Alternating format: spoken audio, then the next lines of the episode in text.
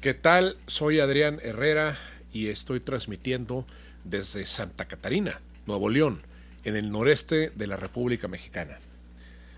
El día de hoy eh, les voy a leer un cuento muy breve que escribí hace unos años y que corresponde a una trilogía de cuentos que se llama Historias de Carretera.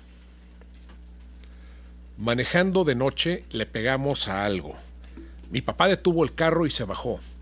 Quédate aquí, no mires, me dijo, al tiempo que cerraba la pesada puerta del Galaxy. Yo, por supuesto, me asomé. El auto seguía andando y con las luces encendidas. Alcancé a ver dos cuerpos. El primero estaba frente a nosotros, tendido sobre el asfalto y tenía la cabeza abierta, el cerebro desparramado sobre un espejo denso de sangre de un rojo tan profundo que la luz apenas se reflejaba. Casi puedo sentir que aquella mancha se tragaba la luz.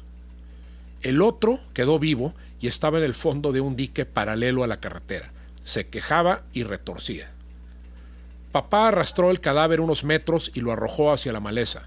Después bajó al dique y subió al moribundo hasta el carro. Abrió la cajuela y lo echó dentro, entre maletas y una hielera. Emprendimos el camino y no cruzamos palabra en todo el trayecto. De vez en cuando sentía golpes provenientes de la cajuela y alcanzaba a escuchar algún gemido. Pero entonces mi papá encendió el radio. Llegamos a la ciudad. La avenida principal, completamente vacía, con sus postes de luz iluminada de manera espectral, nos impulsaba a gran velocidad directo a casa, tragándose el rugido del motor, la música y los gritos. Entramos a la cochera. Salió del auto, cerró la puerta tan suave como pudo, me sacó de mi asiento y me llevó directo a mi recámara.